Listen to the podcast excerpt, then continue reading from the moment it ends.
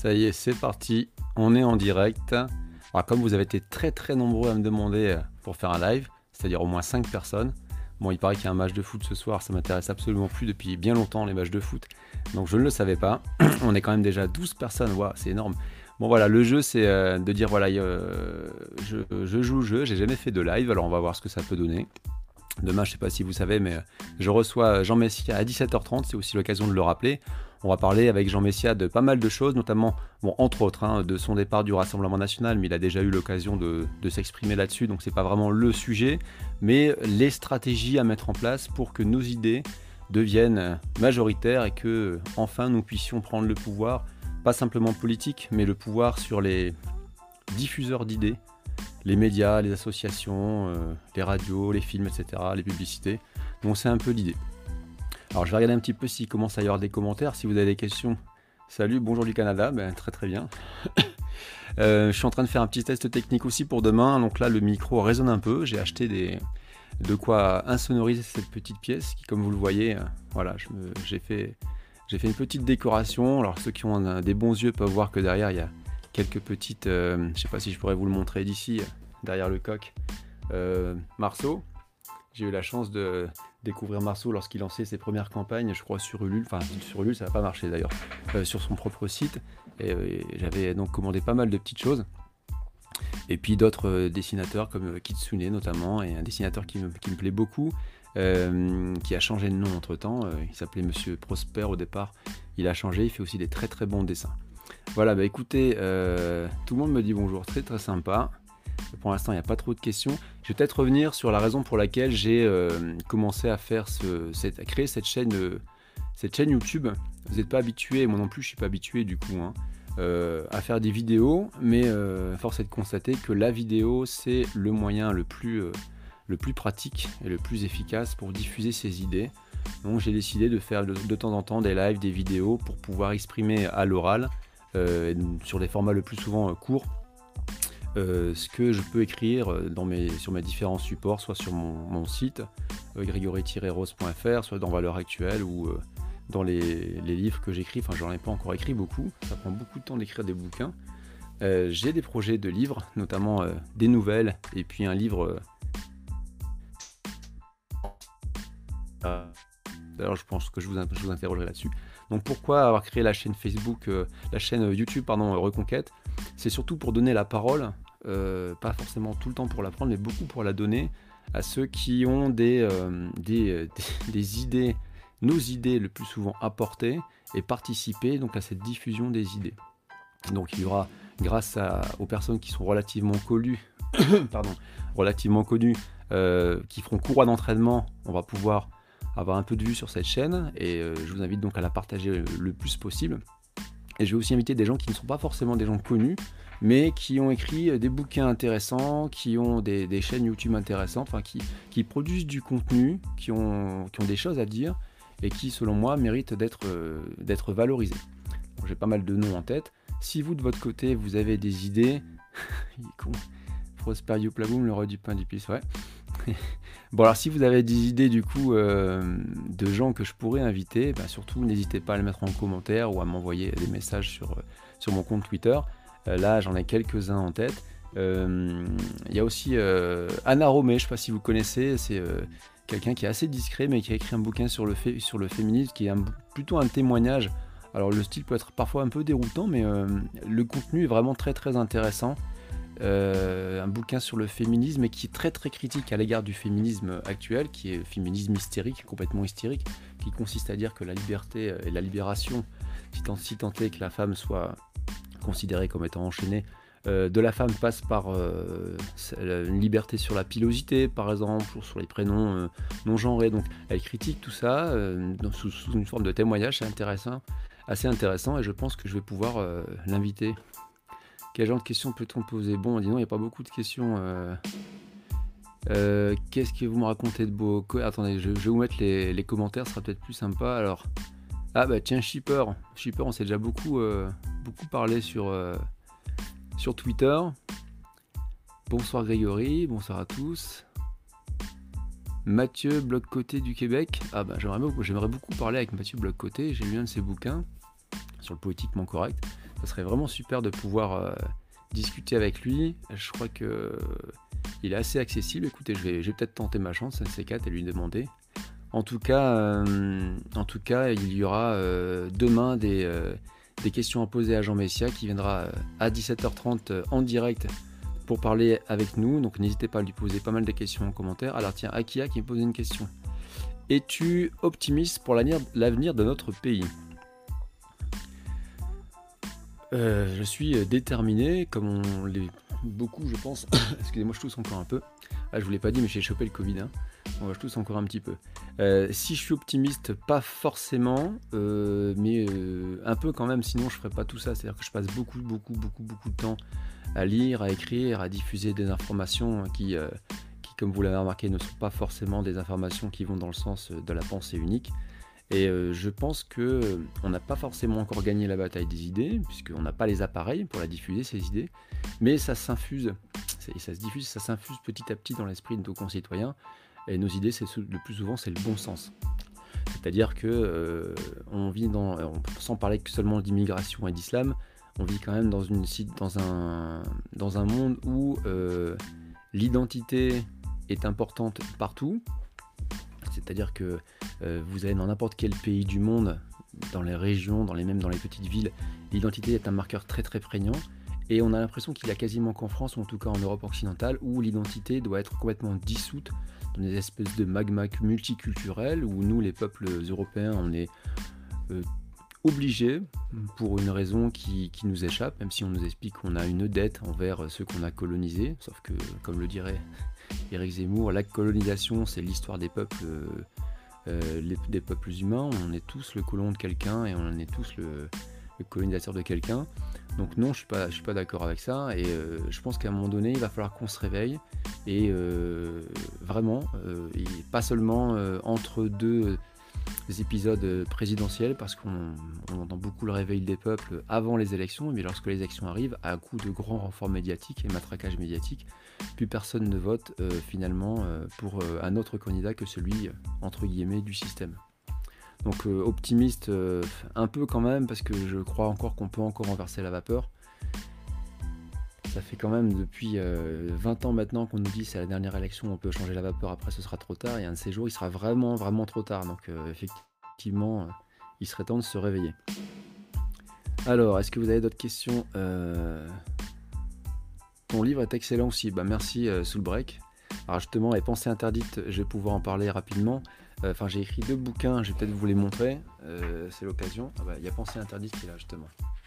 Alors je remercie, découvert une correctrice très très sympathique qui m'aide beaucoup, parce que j'avais relu 10-20 fois ce bouquin avant de, avant de le de publier.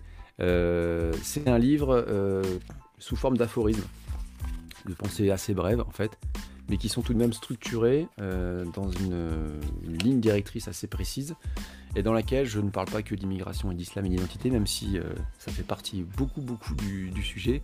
Je parle de pas mal de choses, du libéralisme, du féminisme, euh, de un petit peu d'économie aussi, de sujets de société. Et euh, ça me tenait à cœur de pouvoir avoir euh, des petits, euh, des choses qu'on peut glaner en fait, des, textes qu'on peut glaner parce que ma cible c'était aussi des gens qui ne lisent pas forcément beaucoup, qui n'ont pas forcément beaucoup le temps de lire. Et l'avantage peut-être de ce bouquin, c'était de dire, bah voilà, j'ai envie de lire un peu ce qui se raconte là, qui ne soit pas forcément politiquement correct. Et on peut le lire, 3-4 pages par soir si on en a envie. Et on commence à avoir une idée un petit peu différente de ce qui se dit dans les médias, euh, même parfois sur les réseaux sociaux, où on a aussi beaucoup la théorie du complot sur les réseaux sociaux. Donc j'essaie toujours un petit peu de prendre un peu de hauteur sur les, sur les événements pour pouvoir essayer de les analyser et d'apporter une analyse qui soit euh, empreinte toujours de, bon sens. J'ai aussi euh, écrit une petite nouvelle qui s'appelle Le Châtelain, qui est disponible en librairie sur, sur commande. Ça parle d'un d'un chat. Enfin, ça, parle beaucoup de patrimoine en fait, de patrimoine, de transmission. Euh, j'avais un ami qui, avait, qui était issu d'une petite famille noble, et qui, euh, d'ailleurs ce bouquin lui est dédicacé, et qui avait dû vendre euh, contre son gré, finalement, à la suite du décès d'un parent, son, sa bâtisse familiale. Et ça m'a donné l'idée, parce que j'en avais entendu parler pas mal de fois déjà, de parler de ces gens qui ont un château, qui peuvent valoir parfois beaucoup, parfois très très peu, et qui sont, qui sont, c'est un vrai déchirement pour eux de se séparer de leur château parce que euh, ça fait des générations, parfois 100, 200, peut-être même 500 ans qu'il est dans leur famille, que tout le monde avant a, réussir, a réussi pardon, à lui faire passer euh, les siècles, et pas eux. Donc c'est vraiment psychologiquement un vrai déchirement, et donc l'histoire du châtelain, ça commence comme ça. Bon, il y a une intrigue derrière, c'est une nouvelle, donc je ne peux pas vous la dire, sinon je dévoilerai l'intrigue, qui est unique dans une nouvelle. Mais bon, voilà, j'espère que ça, vous plaira si vous avez envie de le lire. Et j'ai d'autres projets de nouvelles. Alors pourquoi je me suis mis à, rédiger des nouvelles? Parce que je me dis que vu tout ce que j'ai envie d'écrire, c'est peut-être mieux de le romancer. Notamment, j'ai envie d'écrire un livre sur la remigration et les moyens opérationnels de mettre en place la remigration. Euh, non pas parce que j'ai envie euh, de mettre tout le monde dehors, c'est pas le sujet, mais c'est que j'ai envie, et je pense qu'on est nombreux dans ce cas-là, à vivre en paix dans, mon pays, euh, en phase avec mes, mes coutumes, mes traditions, mes mœurs, notre manière de vivre depuis longtemps, qui évolue bien sûr, hein, comme, pour tous les peuples, mais avec un, socle, et ne pas être parasité par des euh, cultures, des diasporas, comme je dis dans ma petite vidéo euh, que j'ai publiée sur Twitter aujourd'hui, là, parasité par des diasporas qui arrivent avec leur propre mode de vie, leur propre culture, leur propre mœurs, et qui nous les imposent. C'est pas normal. Euh, au même titre que je trouverais, que je trouverais pas ça normal si euh, il y avait par exemple euh, une diaspora de 3, 4, 5 millions de Français dans un pays du Maghreb ou en Afrique. Ça a été le cas avec la colonisation d'ailleurs. Hein. Et, donc il serait assez juste de dire que nous sommes aujourd'hui les colonisés, comme le dit très très bien Renaud Camus. c'est un parallélisme qui peut se faire complètement, même si c'est pas une colonisation économique ou militaire ou politique c'est une colonisation de peuplement finalement, puisqu'on arrive dans une situation, on est, euh, je dirais, une quinzaine de millions de personnes euh, étrangères d'origine étrangère, ou qui se revendiquent comme telles, et qui aujourd'hui n'ont aucune intention visiblement de, s'assimiler euh, et d'épouser nos mœurs. Alors c'est pas le cas de tout le monde, bien évidemment, et heureusement d'ailleurs, c'est ce qui donne aussi un peu d'espoir. Et c'est pour ça que les personnes d'origine étrangère qui font, encore aujourd'hui l'effort d'assimilation, il va falloir qu'elle se manifeste et, euh, et qu'elle épouse aussi peut-être euh, notre façon de voir les choses, parce qu'on aura besoin à un moment donné d'identifier qui est qui. Et c'est pour ça, c'est le grand danger, je pense. si elle est affichée, elle ne fonctionnera pas. on pourrait avoir la tentation de la force, pour faire un petit clin d'œil au dernier bouquin de Laurent Burton, que j'aimerais beaucoup d'ailleurs interviewer, hein, petit, petit, soit dit en passant, euh, l'éloge de la force, oui, mais euh, dans le cas de la remigration, j'y crois pas du tout, parce que vous avez bien vu euh, comment, ont réagi les pays du Maghreb lorsque Emmanuel Macron a eu le malheur de défendre un des droits fondamentaux de notre tradition aussi républicaine, même si je commence à me poser beaucoup de questions sur ce mot république. La, la, caricature. Donc oui, on a le droit de caricaturer.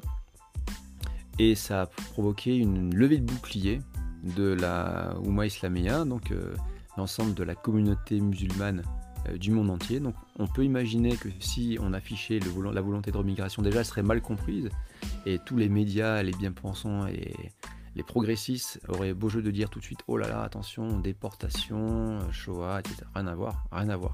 La remigration c'est pas ça du tout. Et c'est pour ça que je pense que euh, elle doit être silencieuse passive dans la grande majorité des cas, ou sinon elle ne sera pas.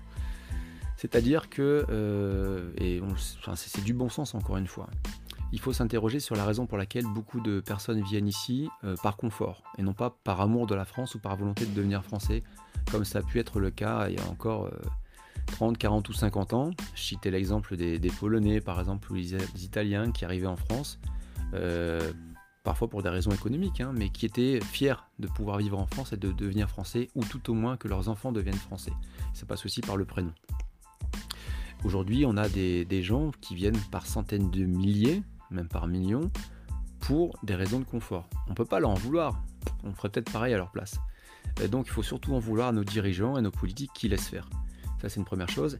Et en vouloir beaucoup aux associations qui organisent cette immigration massive et qui ne font pas des heureux finalement, parce qu'on se rend bien compte qu'aujourd'hui, beaucoup de ces immigrés clandestins ou, légaux d'ailleurs ne trouvent pas forcément d'épanouissement en France puisqu'ils retrouvent leur diaspora, ils retrouvent la même façon de faire, la même, façon de vivre que dans leur pays d'origine, sans véritable euh, possibilité de s'élever, de devenir français et d'accéder à des métiers intéressants et à s'élever dans la société euh, française.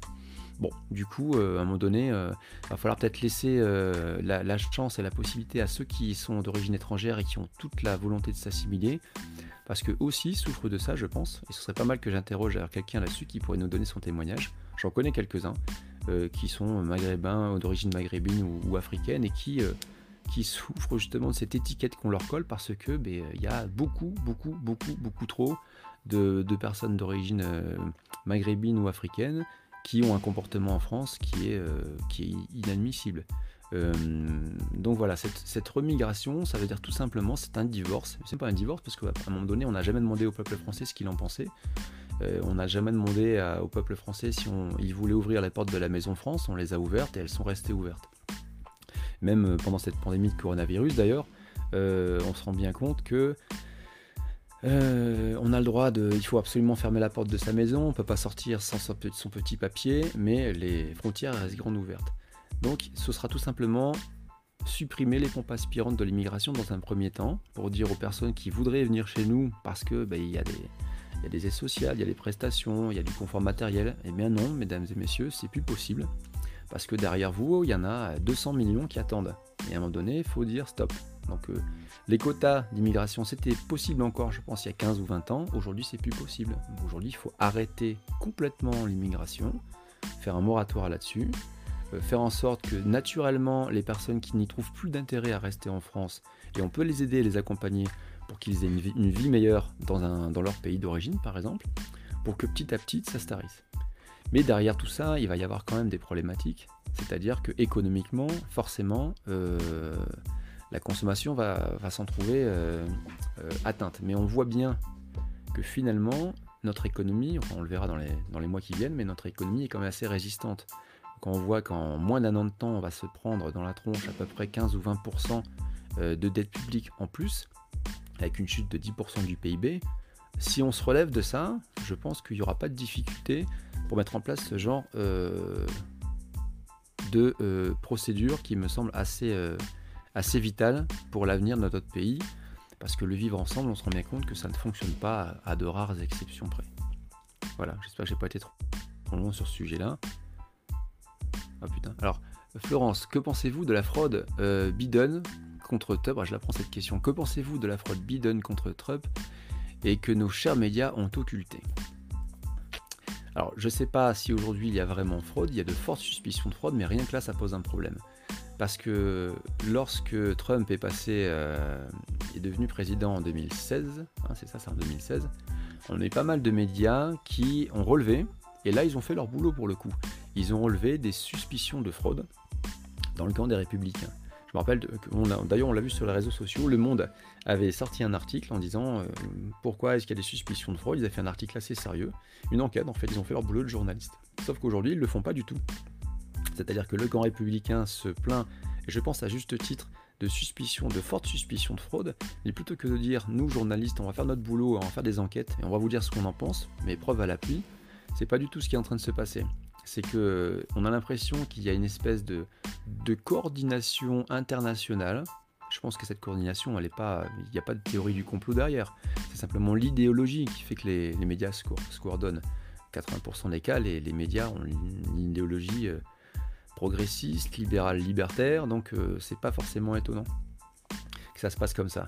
Mais on a vu qu'en 2016, Le Monde avait fait un article assez sérieux sur les suspicions de fraude du camp républicain, et que cette année, euh, lorsque c'est Trump qui se plaint euh, de possibles fraudes, on, le, on, fait un titre un petit peu excessif en disant euh, comment la, la, prétendue fraude nourrit les trolls d'extrême droite, par exemple, enfin, quelque chose de cet acabit. Donc c'est assez injuste comme traitement médiatique.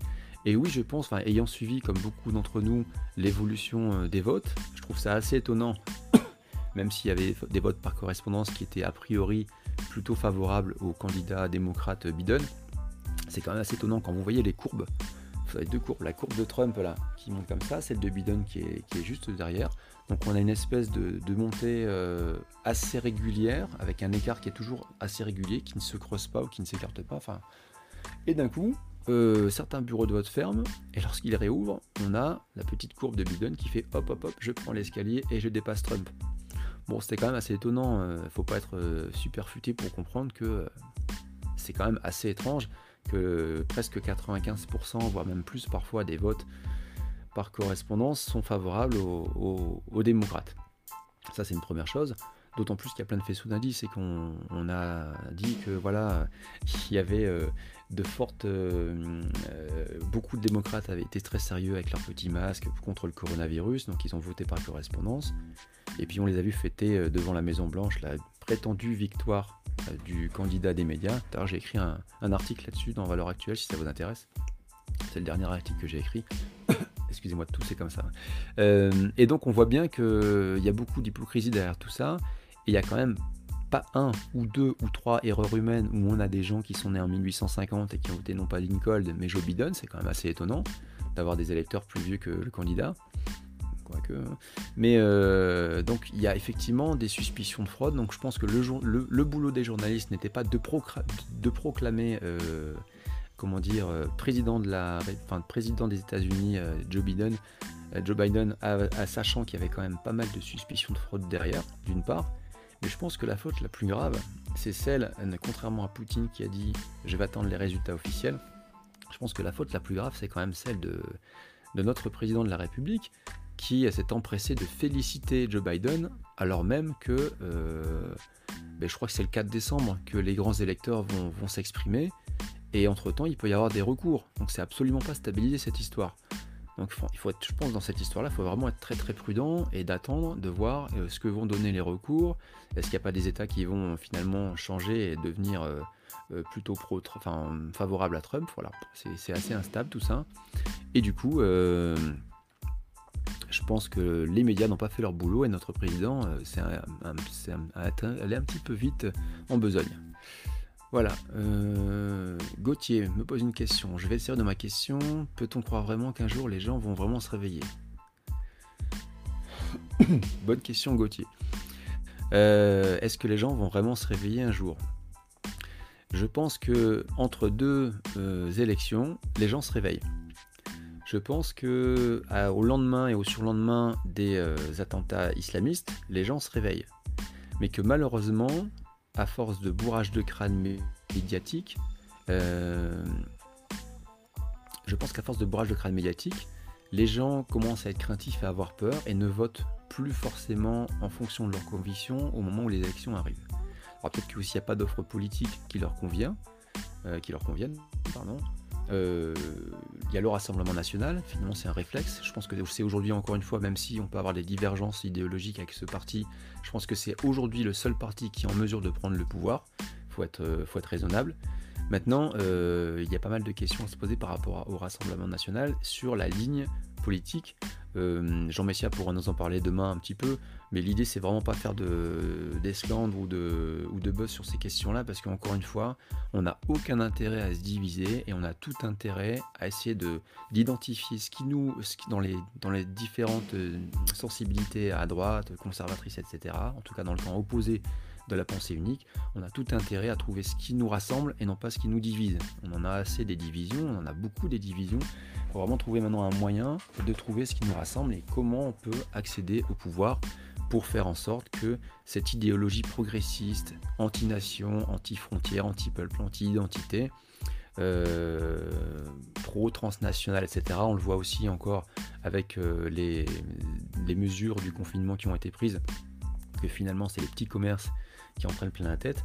Et d'ailleurs, je, fais des digressions, mais euh, je ne sais pas si vous vous souvenez du mouvement poujadiste, mais le mouvement poujadiste est quand même né d'une petite révolte fiscale euh, des, petits commerçants et des artisans, je suis assez étonné qu'aujourd'hui on n'assiste pas à un mouvement néo-poujadiste suite à ce confinement forcé où tous les petits commerçants et les petits artisans euh, se rebellent et se, constituent au moins en association pour pouvoir dénoncer cette, euh, ce, traitement assez inégal entre les GAFA, enfin les grandes entreprises comme Amazon par exemple, contre qui j'ai rien en particulier, c'est très pratique quand on habite en campagne, mais quand même, entre un petit commerçant euh, qu'on peut essayer de faire vivre et puis et cliquer, sur, Amazon pour acheter des trucs, bah, c'est quand même assez hallucinant de ne pas pouvoir faire, faire vivre nos petits commerçants. Donc pour revenir à la question initiale, est-ce que les gens vont se réveiller? Bah, Je l'espère, et c'est tout notre travail, c'est d'informer, de, continuer à informer sur les réseaux sociaux, mais pas que, aussi dans la vie euh, réelle. Maintenant, il faut aussi qu'on euh, ait une offre politique qui soit, euh, qui soit concrète, et tous ces petits partis, par la taille bien sûr, hein, qui gravitent, satellitent autour du Rassemblement national, puissent à un moment donné trouver un moyen de s'entendre pour porter une force, une force assez puissante en face de Macron en 2022, parce que c'est ce qui va se passer aujourd'hui. On voit bien que Macron a envoyé en service commandé euh, des personnes comme euh, Marlène Schiappa, qui commence à changer un petit peu son discours sur le communautarisme et l'islam, euh, ou comme le ministre de l'Intérieur, qui parfois nous fait des sorties dont on rêve depuis longtemps, mais qui ne vont pas plus loin que les petites annonces ou la dissolution de deux ou trois groupes, qui sont certes des groupes qui doivent être, comment dire, dissous, mais euh, il ne s'attaque pas au véritable problème. Donc, euh, je ne sais pas si vous vous souvenez, euh, après le RPR, pour gagner les élections contre les socialistes, on a eu l'UMP, l'Union pour la majorité présidentielle, qui est devenue l'Union pour un mouvement populaire, je crois, si ma mémoire. Et c'était ça, c'était que le RPR a à la fois réussir à rassembler toutes les sensibilités droite et centre-droit. Il les a même bouffées d'ailleurs. C'est ce qui ne doit pas se passer si on arrive à faire ce genre de choses dans le cas d'une union des droites. Mais il faut, je pense, absolument euh, qu'on euh, trouve un moyen de s'entendre, de s'unir pour pouvoir apporter une offre euh, politique aux Français qui soit euh, qui répondent à leurs problèmes, à leurs problématiques, et notamment pour ce qui me concerne, au-delà de l'économie, Jean pourra nous en parler, Jean Messia pourra nous en parler demain parce qu'il est on ne le sait pas, mais c'est un spécialiste de l'économie, il a un bac plus 13 je crois en économie. Mais identité, euh, comment dire, euh, commerce, enfin du bon sens, quoi, revenir au bon sens, commerce local, industrialisation de la France, ça me semble super important. La question de la sortie de l'euro, euh, c'est toujours compliqué. moi, je souhaite pas qu'on sorte de l'Europe, mais qu'on fasse une autre Europe. Parce qu'on est français, on est européen, comme on peut être français et normand, ou gascon et breton. On peut avoir plusieurs strates dans notre identité. C'est pas gênant ça. Et je pense qu'on peut pas faire en sorte, on peut pas faire cavalier seul dans un monde hyper mondialisé. Il faut absolument qu'on soit. Mais je pense que l'Europe aurait dû rester une union économique plutôt qu'une union politique, qui n'en est pas une d'ailleurs. Hein. Euh, mais on en arrive à autre chose, on arrive à une, une perte complète de la, de la souveraineté. Ça, c'est un, véritable problème. Il y a eu Maastricht, il y a eu Lisbonne, etc. Et des hold-up de la part de nos propres gouvernants. Lorsqu'on a voté non à plusieurs reprises lors des, lors des référendums, on a repris la copie, on l'a gratouillé un peu, et on l'a refait passer, euh, je crois que c'était en 2007, euh, via M. Sarkozy. On a fait passer ça euh, avec nos, débuts, nos chers députés, qui nous ont aussi planté un couteau dans le dos. Voilà. Bon, j'espère que j'ai répondu à ta question, Gauthier. Je regarde si vous avez d'autres questions dans les commentaires. Il faut lire La France Orange Mécanique de Laurent Burton, ça éclaire un peu. Oui, ça éclaire même beaucoup, je crois. Alors, ce bouquin, je ne l'ai pas lu, j'avais lu euh, Guerilla, le numéro 1 aussi de, de Laurent Burton, qui m'avait beaucoup plu.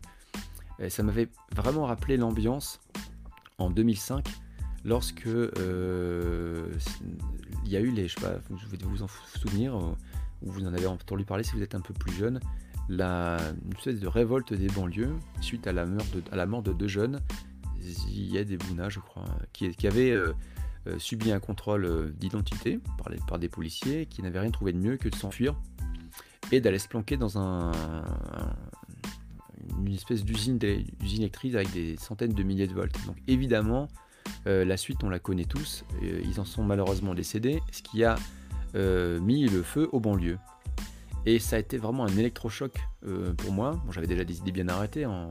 pour mes 18 ans, j'avais voté De Villiers après, m'être quand même tapé tous les programmes électoraux. Je sais pas si vous vous rendez compte, mais quand même à 18 ans, c'est déjà pas mal. C'est du jus de pomme. Et du coup, euh, ça avait fait un, vrai vrai électrochoc. Et à l'époque, il y avait plusieurs sites qui commençaient à. dont F de Souche, euh, François de Souche, à l'époque, qui, avait commencé à. Il y avait aussi un site, je sais pas si vous connaissez, qui s'appelait Francislam. Et j'avais créé un site, moi, en 2005, qui s'appelait sauverlafrance.org ou .com, je sais plus. Ça va durer un an ou deux, puis après je me suis un peu arrêté, je suis passé à autre chose. Mais comme ça, de manière cyclique, je commençais vraiment à m'intéresser à la question, à me rendre compte euh, du danger de toutes ces, de toutes ces conurbations, de tous ces, ces, banlieues qui devenaient islamisées, qui avaient vraiment... Ça ne veut pas dire que tous les gens qui habitent là sont dans ce cas-là, au contraire je dirais, mais pour autant, il suffit d'une minorité suffisamment puissante et suffisamment bien répartie sur le territoire pour prendre le pouvoir. Dans l'histoire de l'humanité, le pouvoir est, toujours pris par des minorités, ça n'a jamais été par des majorités. Au plus fort du nazisme, par exemple, ce sont euh, à peu près un peu moins d'un pour cent des Allemands qui étaient, euh, euh, nazis. Et pourtant, c'est eux qui ont foutu, qui sont, comment dire, à l'origine de plusieurs dizaines de millions de morts à travers l'Europe. Donc voilà, euh, les minorités, ce sont eux qui prennent le pouvoir. D'ailleurs, ça donne, si on inverse un petit peu, euh, même la révolution bolchevique, par c'est encore une fois une minorité. Et aujourd'hui encore, c'est une minorité qui a le pouvoir. Parce que quand vous voyez le discours progressiste, lorsque vous allumez la télé, vous avez tout un tas de publicités qui commencent à me saouler d'ailleurs, où vous avez à chaque fois euh, la mixité ethnique qui est toujours mise en valeur, ou lorsque vous avez des, mises en situation c'est un homme qui fait le ménage, euh, machin. Pourquoi pas? Moi, je fais le ménage chez moi, ça me dérange pas, ça n'a rien à voir. Mais à chaque fois de vous ou, le féminisme, euh, nous faire croire qu'aujourd'hui le féminisme, c'est simplement euh, avoir le droit de se pousser, d'avoir les poils qui poussent sous les bras, par exemple, ou de montrer ses menstruations dans une vidéo sur sur Insta. Pour moi, c'est pas ça le féminisme. Ça fait pas avancer la cause de la femme du tout.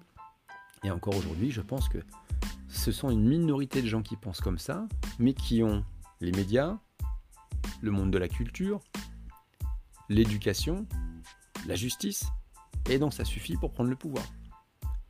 Parce que lorsque vous parlez avec des gens euh, autour de vous dans la rue, moi ça m'arrive souvent, des gens qui sont pas forcément de mon de, qui ne partagent pas forcément toutes mes idées, mais à chaque fois on me dit mais c'est quoi? C'est complètement débile ce truc. Voilà. Donc encore une fois, euh, je reviens sur ce que je disais par rapport à la question initiale, euh, la France orange mécanique, ça me rappelle vraiment cette ambiance-là en 2005 où on a commencé à sentir que la France pouvait partir en, une fraction de seconde, euh, non pas en guerre civile, mais en guerre interethnique, en, guerre non pas interreligieuse, parce qu'il n'y aurait qu'une religion qui veut absolument soumettre les autres, c'est l'islam.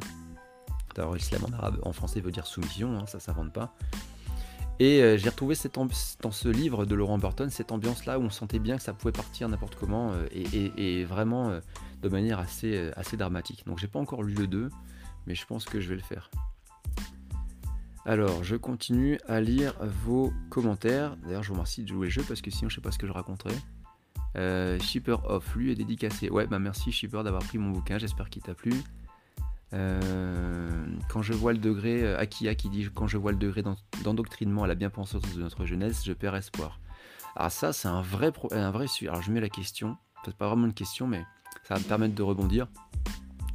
L'endoctrinement à la bien-pensance de notre jeunesse. Eh ben, euh, justement, moi je trouve que nos, les jeunes sont vraiment très très courageux, en tout cas ceux qui partagent nos idées, parce qu'il y en a de plus en plus. Je pense notamment chez les féministes on va dire de droite, hein, par opposition aux féministes bien pensantes progressistes. On a le collectif Nemesis, on a Solveig Mineo aussi qui fait un gros boulot, même si euh, quoi qu'on en pense, je sais qu'elle n'est pas toujours très appréciée, mais je pense qu'elle fait objectivement un, gros boulot. On a aussi euh, de la cocarde étudiante, par exemple, je vais en oublier, hein, c'est évident. Mais on a, pas mal de, jeunes qui se bougent, qui ont le courage de se bouger, comme vous dites, euh, Akia, dans un, dans un milieu, dans un contexte où c'est vraiment très très très compliqué de euh, d'admettre qu'on n'a pas les mêmes idées que, euh, on va dire, le quotidien, par exemple. C'est-à-dire que dès qu'on commence à montrer qu'on n'est pas forcément tout à fait d'extrême gauche, ça va plus du tout, c'est compliqué. Alors moi j'ai quitté le monde de l'école il, il, y a assez longtemps déjà, mais j'ai encore gardé des contacts euh, avec des gens qui sont relativement jeune et qui explique que c'est très très très compliqué de faire son coming out politique. Et je, tiens à souligner le courage de ces jeunes. Et effectivement, euh, grâce aux réseaux sociaux, parce qu'il y, a de tout dans les réseaux sociaux, il y a aussi beaucoup de merde dans les réseaux sociaux, il faut faire le tri, mais euh, des vérités, des informations objectives arrivent à passer. Je pense que ceux qui s'y intéressent, parce que c'est beaucoup, pour beaucoup de jeunes, l'un des, un des moyens privilégiés pour s'informer, même si encore certains lisent encore beaucoup, et tant mieux, euh, je pense que c'est aussi un moyen de commencer à se forger un esprit critique, ce qu'on n'apprend plus à l'école. effectivement, pour revenir à, votre euh, comment dire, euh, remarque, l'endoctrinement à la bien-pensance, il, il a lieu effectivement dans les médias, dans les publicités, dans les films, par les grandes stars internationales qui effectivement vont avoir une, influence sur ces jeunes. Mais plus grave, il a lieu aussi à l'école. Et ça, je trouve que c'est vraiment très très grave, parce que comme je le disais tout à l'heure, euh, l'école, le, corps professoral, est, je pense, à 80% à la louche, hein, euh, constitué de personnes qui ont une, pensée un peu post-68 tarde.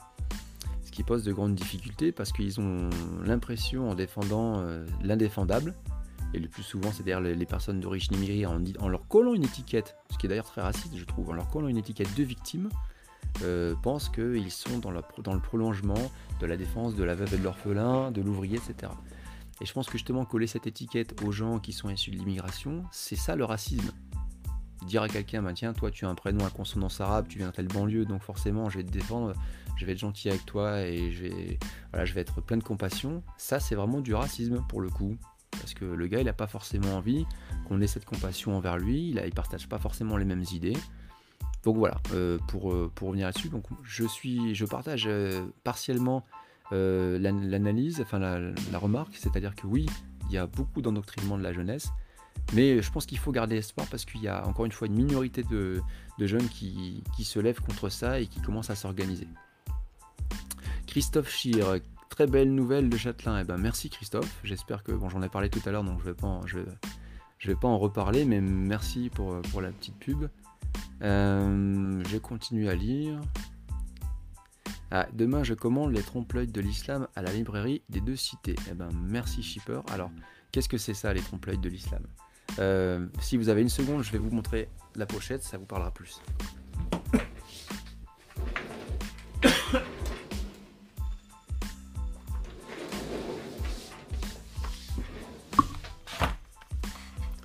désolé, hein, c'est du live, du coup, c'est du réel. Alors, vite fait, le châtelain, c'est ça. C'est ma petite nouvelle. Alors, je vais vous lire le quatrième de couverture. Il est régné dans cette demeure une ambiance romanesque d'où émanaient les effluves d'amour courtois et d'esprit chevaleresque. Son harmonie se dégradait néanmoins, et les efforts de son dernier propriétaire pour maintenir son éclat semblaient vains et toujours insuffisants. Cédric Verdier, donc c'est le châtelain, en tirait un sentiment de diminution progressive qu'il avait contraint après de longues batailles perdues à accepter sa défaite. Le dernier héritier n'était pas capable d'assurer la permanence de son patrimoine, sa survie à travers les âges. La seule solution était de vendre le château à plus capable que lui, quitte à en flétrir d'indignité. Voilà ce que ça raconte. Vous pouvez le Alors ça coûte 4,95€. C'est euh, une petite nouvelle qui fait 52 pages. Ça se lit assez facilement. Et vous pouvez le trouver en librairie cette fois-ci. Le premier, je l'avais fait sur Amazon seulement parce que ben, j'y connaissais vraiment que, que dalle en auto-édition. Maintenant, je commence à, connaître, à comprendre un peu mieux comment ça marche. Donc voilà, vous pouvez trouver le Châtelain en librairie, mais aussi sur Amazon, sur la FNAC, sur tout ce que vous voulez. Sinon, sur mon site grégory-rose.fr, euh, et puis j'aurai le plaisir de vous le dédicacer. Et revenons à la question, enfin, à ce que disait Shipper. Euh, l'islam, la France, les trompe-l'œil de l'islam, la France puissance musulmane. Voilà, c'est ce petit bouquin qui a été réédité, dont j'ai eu le plaisir d'écrire la préface. Je vais prendre un petit peu de jus de pomme. Euh, qui nous arrive de Guadeloupe. Et ce bouquin, c'est un bouquin qui est, qui est assez vieux, qui est paru en 1913. Donc il est assez partisan puisque c'est un homme d'église qui l'a écrit, mais un homme d'église qui a la particularité d'avoir vécu pendant très longtemps dans les pays euh, où l'islam régnait. Il a donc un regard très très critique euh, envers cette religion et qu'il indique d'ailleurs très très clairement dans son livre que ce n'est pas qu'une religion, c'est même une, une religion, mais au second rang. C'est d'abord un dogme, un dogme politique euh, qui régit la vie des musulmans de A à Z, ce qu'on appelle la charia. Et que l'objectif de l'islam, c'est effectivement que la charia soit appliquée dans tous les domaines, euh, enfin la, la, loi islamique soit appliquée dans tous les domaines de la vie, juridique, financier, mode de vie, coutume, etc. Ça, il l'écrit très très bien. Et je vais vous lire euh, le quatrième de couverture pour que vous sachiez à peu près de quoi on parle. Le, bouquin commence comme ça. L'islamisme est une, création, géniale de l'enfer. Ça vous donne un petit peu le, ton du bouquin, qui est vraiment sans filtre. Il y a des choses qu'on pourrait plus euh, écrire aujourd'hui, je crois. Qui n'est pas du tout ordurier, hein, absolument pas, mais qui dit des vérités qu'on ne pourrait plus dire, je pense, aujourd'hui. Donc ça a été un plaisir de le rééditer, du coup, de, enfin du, du d'écrire sa préface. Je vais vous lire le quatrième de couverture pour que vous sachiez de quoi ça parle. Euh, donc l'islamisme est une création géniale de l'enfer.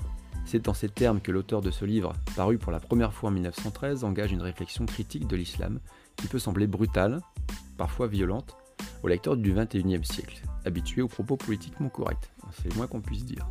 La conclusion de cette analyse visionnaire à bien des égards est limpide. Et là, je cite l'auteur, qui s'appelle Maurice Landrieux.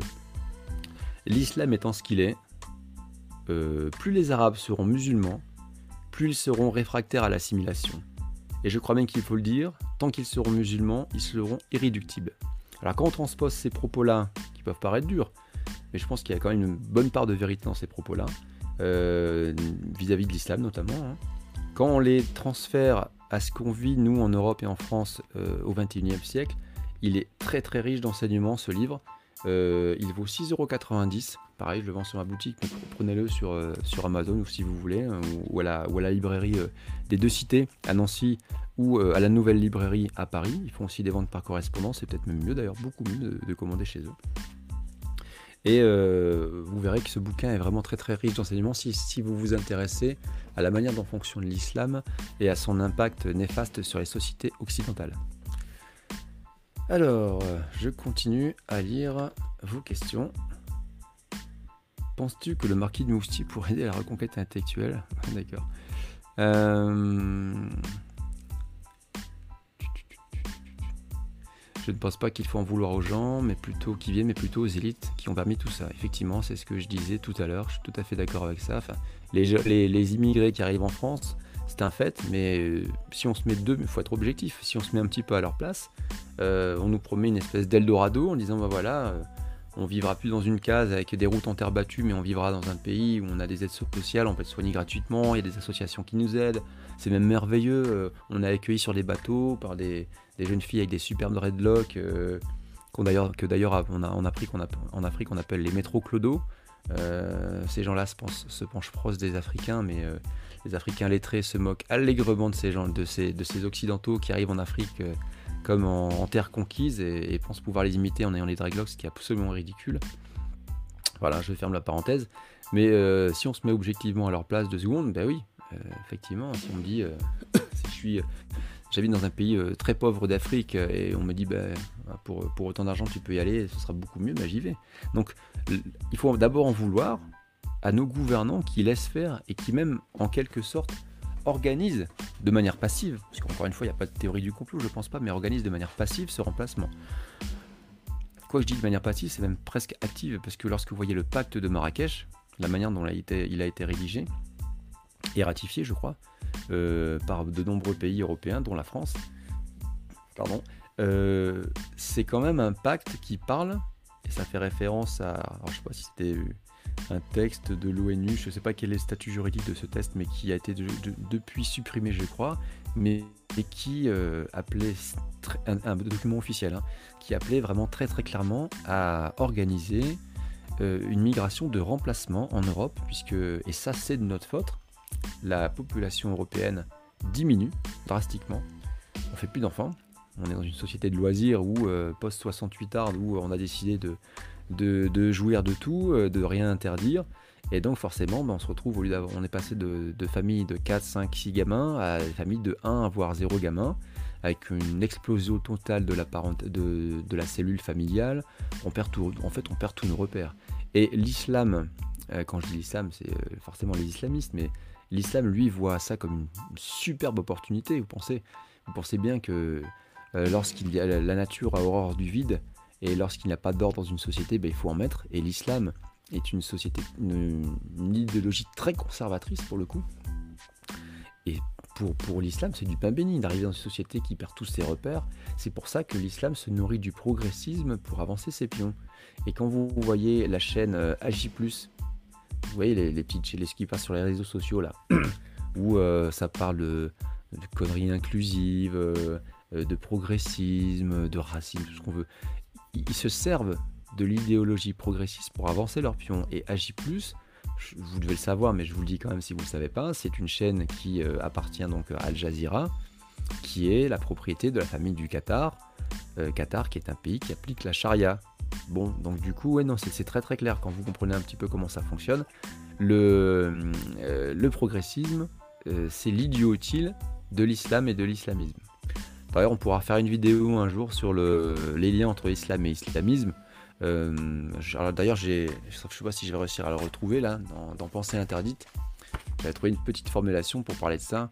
Euh, en gros, je disais que voilà, l'islam, c'était pas euh, l'islamisme, c'était pas l'enfant terrible de l'islam, mais son émanation la plus fidèle et la plus pure.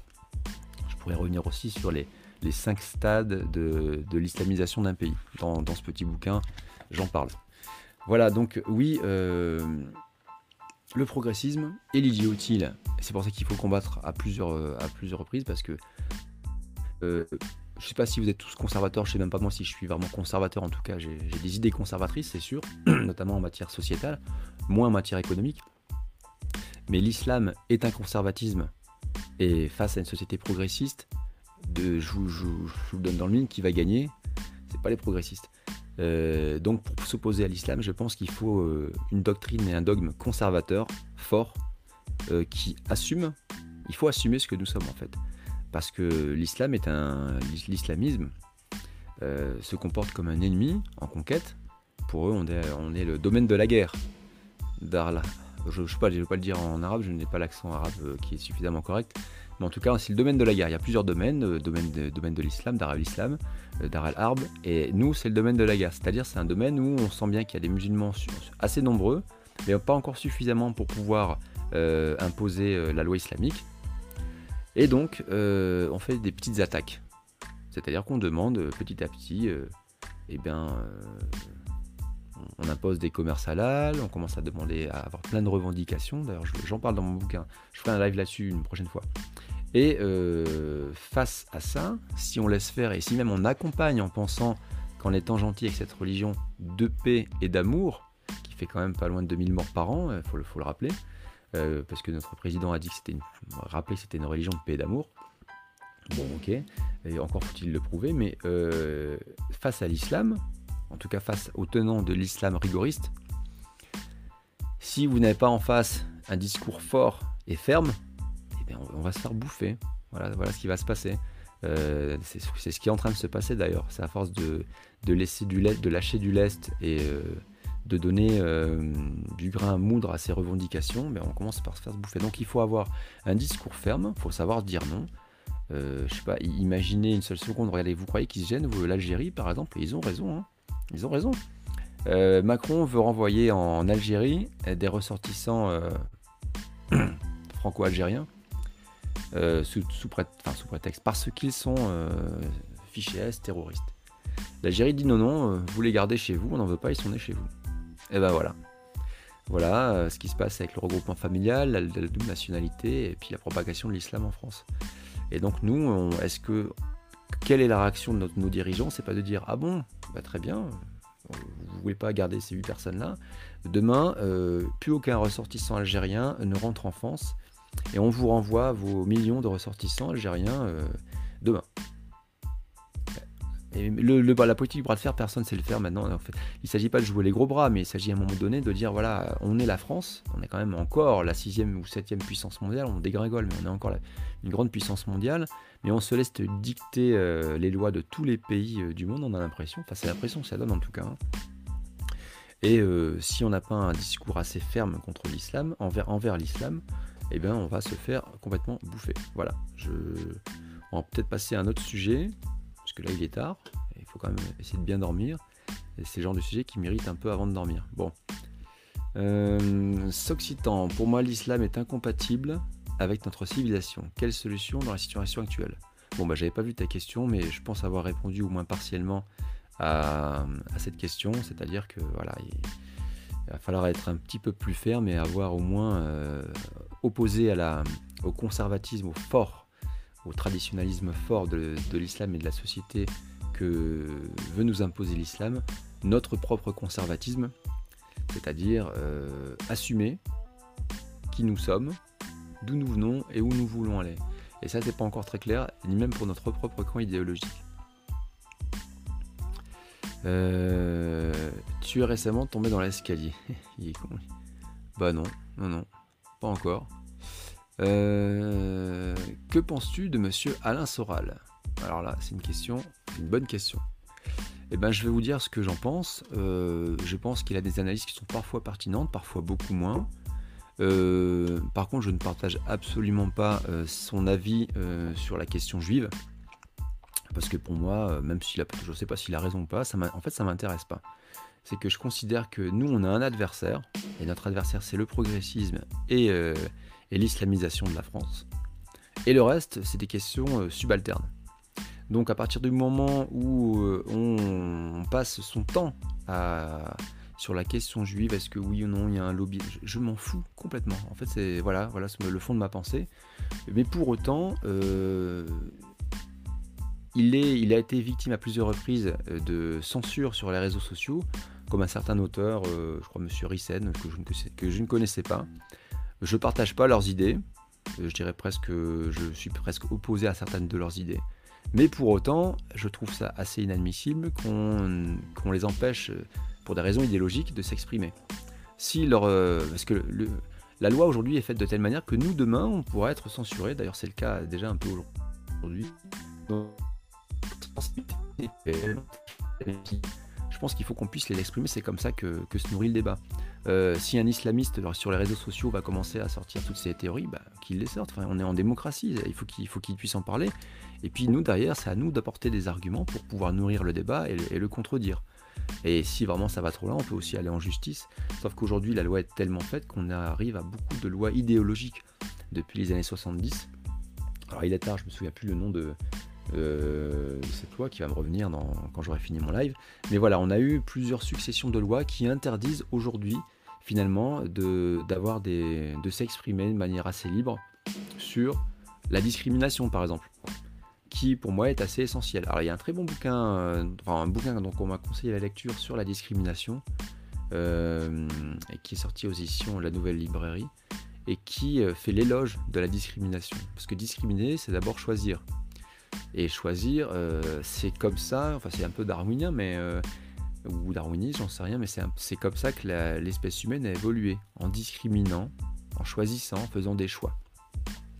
Et ne pas pouvoir discriminer, c'est aussi euh, assez, assez étrange pour des, libéraux libertaires, c'est que euh, dans une société, si vous, n'avez pas le droit de faire des choix par rapport à, ce que vous voulez, euh, à la manière dont vous voulez conduire votre société, et eh bien si on vous impose des choix par rapport à une origine, par rapport à des prénoms, une origine géographique, une origine, une orientation sexuelle ou peu importe, ça va devenir quand même très très compliqué de mener une entreprise. Je ne suis pas chef d'entreprise, mais j'imagine très bien que si on nous impose tout un tas de choix comme ça, ça, va devenir très très compliqué de mener une entreprise, avec euh, euh, des, CV à l'aveugle par exemple, ou en nous imposant un quota. Alors politique des quotas, il y a tellement de choses à dire là-dessus euh, qu'on en reparlera plus tard si vous le souhaitez, mais c'est aussi une objection, ce genre de choses.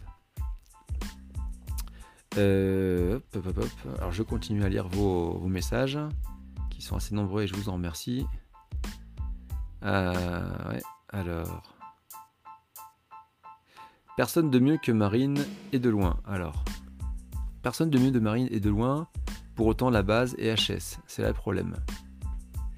Alors là, il y aurait pas mal de choses à dire là-dessus. Je ne sais pas ce que ça veut dire, la base est HS. Euh, personne de mieux que Marine. Alors j'ai été, moi, pendant presque deux ans, responsable départemental du Front National. C'était pas encore le Rassemblement National. Et j'étais le premier à soutenir Marine, euh, Le Pen. J'ai quitté le Rassemblement national pour plein de raisons. D'abord parce que je voulais, euh, je voulais plutôt porter et diffuser mes propres idées, mon raisonnement, qui n'est pas, pas meilleur qu'un autre, mais c'est le mien, voilà. Et plutôt que de porter les idées d'un parti avec lequel j'étais, j'étais évidemment d'accord dans la, plupart du, temps, mais pas toujours. Et surtout, j'ai, quitté le Rassemblement national parce que, euh, enfin le Front national du coup, parce que je me suis rendu compte que j'étais absolument pas fait pour la politique politicienne parce que la politique politicienne, c'est être euh, tout le temps dans, le, dans la séduction, c'est euh, beaucoup beaucoup de réunions avec des gens le plus souvent très sympathiques, mais avec, lesquels on discute le bout de gras, on essaie de convaincre sur un, un, point. C'est de la séduction électorale, c'est-à-dire que vous allez avoir la voix d'une personne parce que vous allez faire un beau sourire ou parce que vous allez lui toucher ses propres intérêts en disant bah tiens le, programme de, bah, du RN, du FN par exemple, va vous permettre d'avoir ça. Et pour moi la politique c'est tout sauf ça. C'est pas de dire en échange d'un vote vous aurez ça, votre vie personnelle va s'améliorer. faire de la politique, c'est quand même pour le bien commun avant, de, avant les intérêts particuliers. il y a tout un tas de raisons et je voulais surtout, prendre ma liberté idéologique par rapport, à, par rapport à ce parti que je continue à suivre et que je ne critique pas. Je m'abstiens de le critiquer pour une raison que j'ai évoquée tout à l'heure, c'est que je pense qu'il faut surtout euh, se concentrer sur ce qui nous rassemble et on a besoin de se rassembler, tout ce qui est à droite du centre, euh, du centre droit, on va dire. Euh, plutôt que de, de, passer son temps à se taper dessus en disant oui mais alors le FN il a changé machin truc c'est pas la même politique Bon, pour l'instant, on n'est pas en 2022, on est encore assez loin, pas vraiment. On a un an et demi, on va dire, un peu plus de 18 mois des élections. Ma conviction, c'est qu'il va falloir qu'on trouve un moyen. Alors, on peut parler d'alliance des droits ou pas, j'y crois de moins en moins à l'alliance des droits. Mais euh, si on ne trouve pas de, figure euh, forte, qui peut être euh, Marine Le Pen, pourquoi pas, mais je pense qu'il faut quand même solder l'échec du débat qui, quoi qu'on en dise, euh, et rester dans l'esprit de beaucoup de militants comme quelque chose d'assez incompréhensible. Euh, moi le premier, lorsque il y a eu ce débat, j'avais passé des, jours et des nuits entières à coller, à diffuser, des, à militer quoi. Je faisais mon boulot militant en tant que responsable départemental et j'étais assez effondré. Euh, pas forcément du niveau du débat, parce que lorsqu'on regarde, lorsqu'on écoute le fond, c'est pas si mauvais, mais de la forme. Et c'est super important, enfin, en politique c'est super important la forme, ça dit, pas mal de choses. C'est que je pense qu'elle a dû être, je sais pas, j'étais pas dans les petits papiers, hein. j'étais à, ma place au, niveau départemental, mais je pense qu'elle a dû peut-être être, je sais pas si elle a été mal conseillée, j'en sais, rien en fait. Mais en tout état de cause, je pense qu'aujourd'hui, il va falloir euh, rebooster et renouveler vraiment euh, la façon de, de, parler, de communiquer, d'avoir un une colonne vertébrale idéologique forte. Et je pense que Marine Le Pen serait peut-être euh, intéressant qu'elle euh, qu'elle écrive un bouquin euh, maintenant là, c'est le moment je pense, pour dire quelle est la base idéologique, la structure idéologique du Rassemblement national. Parce que, en tout cas moi, personnellement, je m'y perds un peu. lorsque j'entends par exemple l'islam est compatible avec la République, ça me pose question. Et j'aimerais euh, pouvoir avoir des, infos, des, réponses là-dessus. Est-ce que ah, est-ce que l'islam est compatible avec la République islamique? Évidemment. Est-ce que l'islam est compatible avec la République française et donc avec la France? Puisque la République, c'est pas forcément la France. Moi, je pense que non. Clairement pas. Je pense que c'est deux modèles de société qui s'opposent diamétralement et que l'islam n'est absolument pas compatible avec la France. Ça ne veut pas dire que les musulmans ne sont pas compatibles tous avec la France. Il y a des gens qui vivent euh, leur religion dans leur foyer de manière un peu folklorique, un peu comme il y a des, catholiques qui vont fêter Noël, Pâques, qui vont aller une fois ou deux à l'église. Voilà. Bon, bah, c'est très bien, peu importe. Hein. D'ailleurs, euh, c'était un peu la situation dans les années 60 euh, où il y avait tellement peu de musulmans, c'était tellement peu visible dans l'espace public, ça posait aucune, aucune sorte de difficulté. Je pense qu'il faut arriver à cet équilibre-là. Donc voilà pour. Euh, parce que là je, digresse un petit peu, mais c'est un peu l'objectif d'un live, puisque je suis tout seul devant ma caméra finalement. Mais voilà, sur ces questions-là, j'apprécierais assez. Enfin, je pense qu'on est beaucoup, beaucoup à, de personnes à penser ça. C'est-à-dire, euh, quel, euh, quel est le cap idéologique du Rassemblement national? Et je pense qu'on en a besoin pour que d'autres formations plus modestes puissent faire le choix euh, de se hum, rassembler du coup autour du Rassemblement national, puisque c'est quand même l'objectif initial, c'est de rassembler autour du parti euh, de Marine Le Pen, de, l'ex-Front National. Et pour ça, je pense qu'il faut avoir un cap idéologique, euh, une colonne vertébrale, donc vraiment très très claire, et un livre, ça me semblerait le, plus adapté pour, pour, pour, dire voilà comment notre projet quel est notre projet de société, et il me semble c'est trop lapidaire un programme, un programme électoral qui fait 50 pages, c'est beaucoup trop lapidaire. Il faut, faut prendre le temps de rentrer en profondeur pour rentrer dans les nuances justement. Et se positionner, se positionner clairement sur les choses. Par exemple, euh, en, matière d'immigration, il me semble à, titre personnel assez insuffisant de se contenter, se contenter de limiter l'immigration. On n'en est plus là. Ça, on pouvait le faire encore ça il y a 20 ans.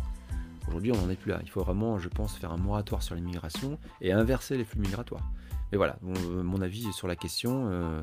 mais encore une fois, je tiens après à, affirmer, vraiment à redire que si on a des critiques à, formuler à l'égard d'un parti qui, qui porte peut-être nos idées, faisons-le, mais de manière assez mesurée et de manière assez intelligente, c'est-à-dire qu'il ne faut pas commencer à dire parce que je ne suis pas d'accord sur ce point-là du, du, du Rassemblement National, par exemple, euh, voilà, je critique Marine Le Pen, je critique le parti, bah, ça c'est idiot.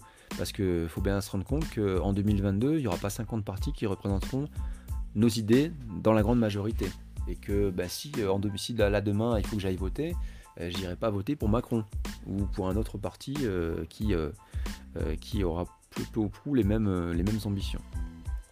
Donc euh, ben voilà, si vous, vous avez des idées, ben, écrivez-leur, écrivez au parti, au Rassemblement National ou à n'importe quel autre parti. Et je pense que derrière, il faut tous œuvrer là ensemble, dès maintenant, à euh, ce qui peut s'apparenter à une alliance des droites, même si le RN ne s'identifie pas euh, dans sa, ligne, dans sa ligne politique comme étant de droite.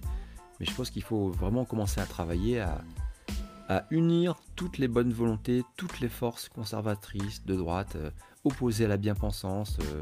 Je vais recevoir bientôt euh, Jean-Frédéric Poisson, qui est président du parti euh, chrétien-démocrate et qui, lui, a une ligne, pour le coup, idéologique qui est très claire et très assumée, qui a un poids électoral qui est relativement modeste, c'est sûr, mais euh, voilà, 2%, plus 5%, plus 6%, enfin c'est des points pour le coup, c'est pas des pourcentages, mais eh ben, on peut arriver à être en tête largement au premier tour et à se forger une image de respectabilité, de bulldozer politique euh, qui ratissent tous sur ton passage et on peut gagner, je pense, euh, au deuxième tour d'une élection présidentielle en ayant ce type de stratégie. Bon, c'est que mon avis, ça se discute.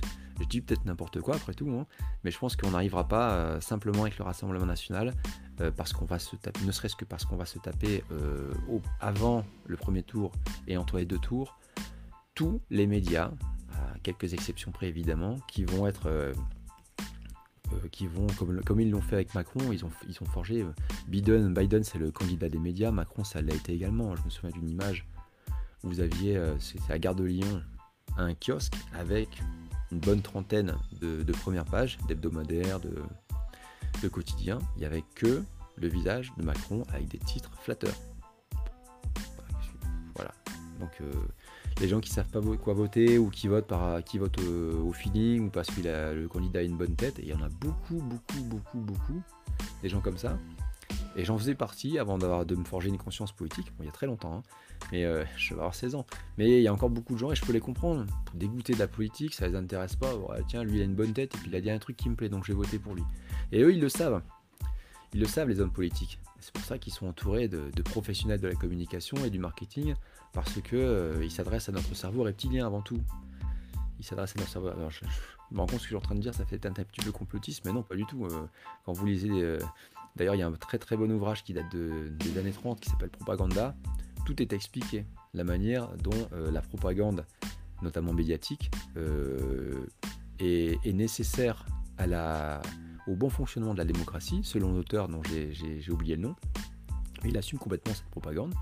Il dit que c'est nécessaire au bon fonctionnement de la démocratie pour contrôler les foules. Euh, le problème, c'est que là, on va passer de la démocratie à l'oclocratie, c'est-à-dire euh, non pas euh, au contrôle par le, peuple, mais, par les foules. Et là, de ce fait-là, on glisse aussi vers la l'émocratie, c'est-à-dire le contrôle par l'émotion. C'est ce que je venais de, je viens juste de décrire, c'est-à-dire que voilà, on trouve qu'un candidat est beau, il a une bonne tête, euh, et même chez les gens qui sont considérés comme étant des CSP+, c'est-à-dire des gens qui sont censés avoir fait des études, je l'ai entendu plein de fois, ou je l'ai lu plein de fois, des gens, bah, bah tiens, lui, euh, il a l'air sympa, j'aime bien sa tête, il parle bien, euh, et en plus, il a dit que pour les entreprises, il fait, telle et telle mesure, ça me plaît bien, j'ai voté pour lui. Voilà. Un segment, une bonne tête, une posture, un débit de parole contrôlé, et on vote pour le candidat. Qui, en France, avant les élections présidentielles, se paluche les, euh, toutes les professions de foi des, candidats. Il ne doit pas en avoir beaucoup. Et pourtant, c'est ce qu'on devrait tous, en tant que ce serait notre devoir citoyen de faire tout ça. C'est-à-dire, voilà, quelle est l'offre Quelle est l'offre politique Et pour qui je vote en fonction de cette offre politique. Et donc, c'est aussi à nous, euh, Français, électeurs, citoyens, de se remettre en question et de dire, quel que soit d'ailleurs notre, notre bord politique, hein, de se dire, bah, je vais voter parce que j'ai trouvé que ce candidat-là, il avait un, une bonne vision de, une bonne vision de, construction de modèle de société. Euh, son, discours est très clair et donc je vais voter pour lui. Alors, je continue. Après, je pense qu'on va s'arrêter là parce que ça fait déjà une heure, putain, une heure qu'on est, qu'on est ensemble. Alors, euh, ah tiens, j'ai des petites rôles sympathiques. Euh, ouais, forcément avec Periscope. Euh, il sort des, chiffres, on sait pas où. Ben, alors ça, c'est Gator, Gator CETEC. Il sort des chiffres, on sait pas d'où. Ben, ces chiffres, le plus souvent que j'ai cité tout à l'heure, viennent soit de mes lectures, soit de médias, soit de l'INSEE. Mais bon, avec plaisir, j'aurais pu répondre à cette question plus précisément, mais visiblement, elle n'est pas très, très claire. Donc, je sais pas de quoi ce monsieur, à quoi, ce monsieur fait référence. Voilà. Hum, je continue, je continue, nouveau commentaire. Alors, je vais prendre les petites, les tout derniers. Les gens deviennent totalement individualistes. Oui, c'est vrai. Alors là, je je sais pas si on va continuer là-dessus, euh, mais effectivement, les gens deviennent individualistes. C'est un, tweet que j'ai fait tout à l'heure. Euh, en disant que euh, on est passé d'une société où vous aviez quand même beaucoup de gens qui avaient connu les horreurs de la guerre, les drames de la guerre. je pense notamment, bon, c'est un peu vieux maintenant, mais les gueules cassées, des gens qui étaient, qui avaient 18, 19, 20 ans, parfois un peu plus, qui vivaient paisiblement dans leur campagne, dans leur magnifique petit village. Ils avaient un lopin terre à ou, alors ils avaient décidé, enfin il y avait même des campagnes industrielles, donc c'était pas forcément que des agriculteurs. Et puis euh, ils ont été appelés, et ils sont allés se faire charcuter, ou pire, ils ont vu peut-être, euh, peut-être pire, je sais pas, mais vu leurs euh, copains, leurs camarades se faire exploser par des obus des obus ennemis ou sont revenus après avoir vu toutes ces horreurs avec un visage complètement euh, par des éclats d'obus, par exemple, complètement amochés. Ces gens ont vécu quand même des, horreurs atroces et après la guerre 39-45 c'est pareil, on avait euh, quand même des dirigeants aussi qui avaient connu, même de près ou de loin, mais quand même les horreurs de la guerre. Aujourd'hui, les, plus jeunes générations, j'en fais partie puisque j'ai pas connu heureusement ces horreurs-là, et il faut tout faire pour les éviter. D'où l'intérêt d'avoir un engagement politique fort et le, plus euh, rapide possible avant d'en arriver à ces extrémités euh, qu'il faut absolument éviter. Mais en tout cas, on arrive à des individualismes.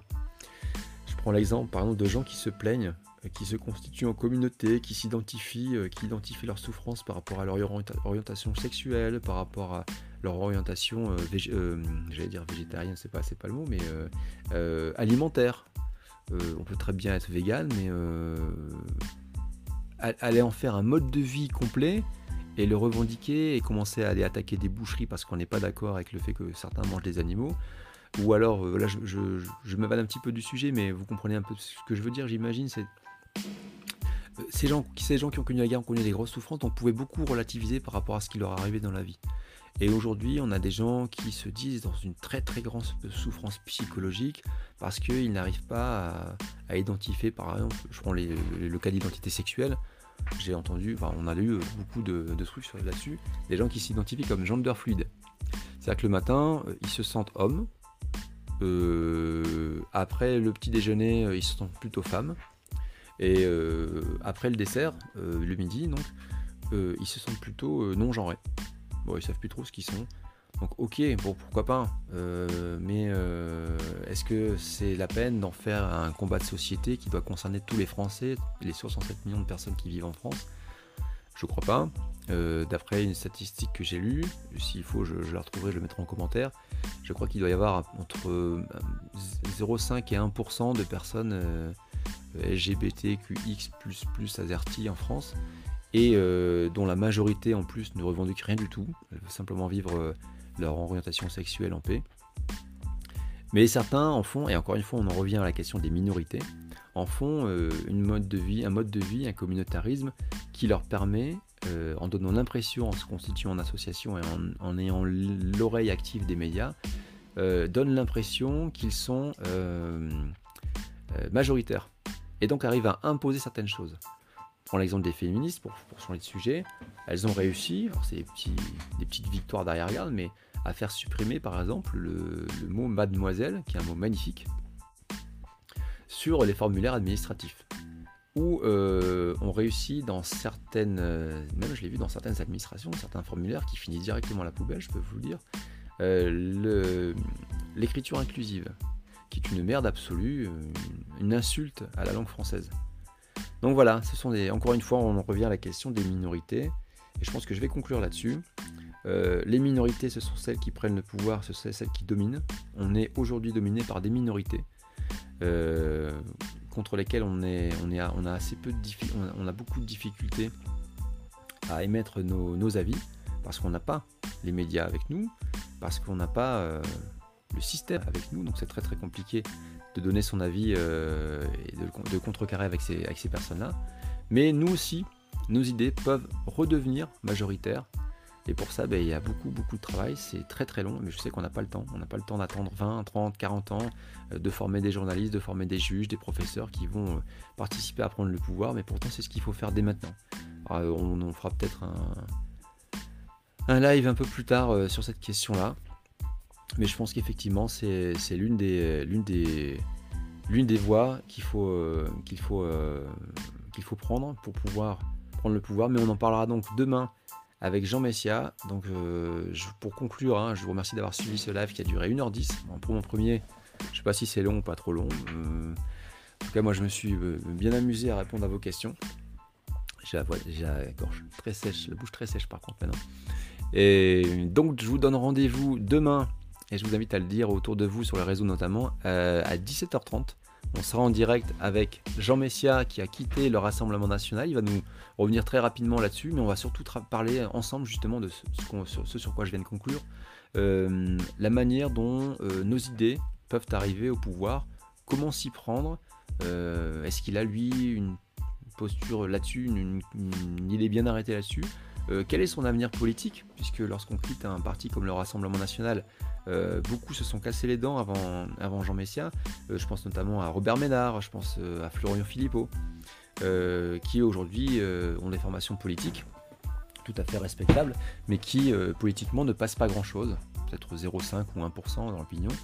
Mais toute cette nébuleuse justement de partis qui ont des orientations un peu bien particulières, enfin un projet politique bien particulier, mais euh, avec lesquels je pense on peut, avoir des, appointances.